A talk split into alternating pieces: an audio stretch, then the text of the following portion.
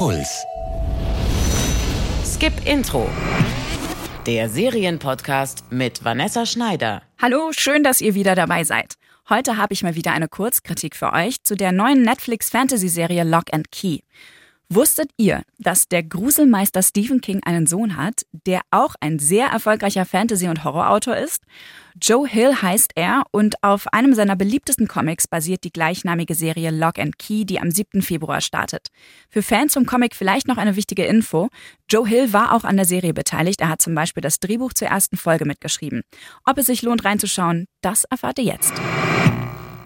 Eine der ungeschriebenen Regeln im Horrorgenre lautet, wenn eine Geschichte mit einem Umzug anfängt, dann geht's im neuen Haus ganz sicher nicht mit rechten Dingen zu. Und so kommt es auch in Lock and Key, wie es kommen muss. Der Umzug von Familie Lock, Mutter Nina, die Brüder Tyler und Bodie und ihre Schwester Kinsey soll ein Neuanfang sein.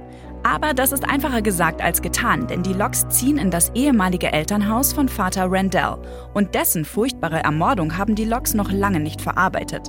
Ihr neues Zuhause ist ein riesiges viktorianisches Anwesen, das etwas verspukt aussieht und im Ort nur Keyhouse genannt wird. Um das mysteriöse Haus und die Familie der Locks ranken sich die wildesten Geschichten. Da gab's diese eine von einer Lady, die ist reingegangen und völlig durchgedreht. Die hat bloß noch Matsch in der Birne. Die hockt irgendwo im Irrenhaus. Ach, das ist doch alles Blödsinn. Kann sein. Wer weiß. Die beiden Teenager Kinsey und Tyler sind erstmal mit sich und ihrer neuen Schule beschäftigt. Nur der kleine Bodie merkt schnell, dass irgendwas mit dem Keyhaus nicht stimmt. Bodie erkundet das ganze Haus auf eigene Faust. Dabei begegnet er beim Brunnen einer seltsamen Frau namens Dodge, die ihn überredet, im Haus nach Schlüsseln zu suchen. Hast du schon irgendwelche Schlüssel gefunden? Was für Schlüssel? In eurem Haus gibt es viele magische Schlüssel. Und wo finde ich die? Du brauchst nur zu lauschen. Sie flüstern, Bodhi. Hast du es schon flüstern hören im Keyhaus? Bodhi findet im Haus dann tatsächlich immer mehr Schlüssel mit magischen Kräften. Und natürlich probieren die Lockkinder die verschiedenen Schlüssel aus. Ein Schlüssel öffnet Türen an fremde und weit entfernte Orte. Mit einem anderen können die Lockkinder wortwörtlich in ihre eigenen Köpfe steigen und dort Erinnerungen an ihren Vater nochmal erleben. Die Schlüssel verpassen allen, in deren Besitz sie gerade sind, besondere Fähigkeiten und können so zu einer gefährlichen Waffe werden. Dodge, die geheimnisvolle und mörderische Brunnenfrau, hat es genau darauf abgesehen und macht den Locks das Leben zur Hölle. Wie im Fantasy-Jugendbuch-Klassiker Die Chroniken von Narnia öffnen die Geschwister mit den Schlüsseln Tore zu einer magischen Parallelwelt, die für die Erwachsenen verborgen bleibt. Die Erwachsenen scheinen ihre eigenen magischen Erlebnisse nämlich sofort wieder zu vergessen. Lock and Key ist wie ein Puzzle aus verlorenen und verdrängten Erinnerungen, das wir langsam mit Hilfe der Schlüssel zusammensetzen.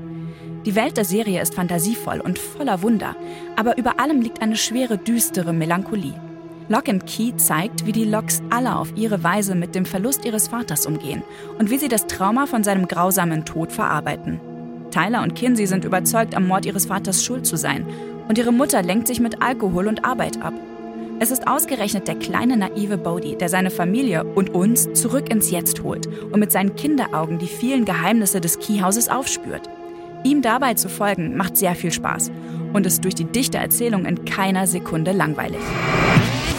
Wenn ihr die fantastische Spukhausserie Haunting of Hill House mochtet und Coming-of-Age-Geschichten wie Stranger Things liebt, dann könnte Lock and Key voll euer Ding sein.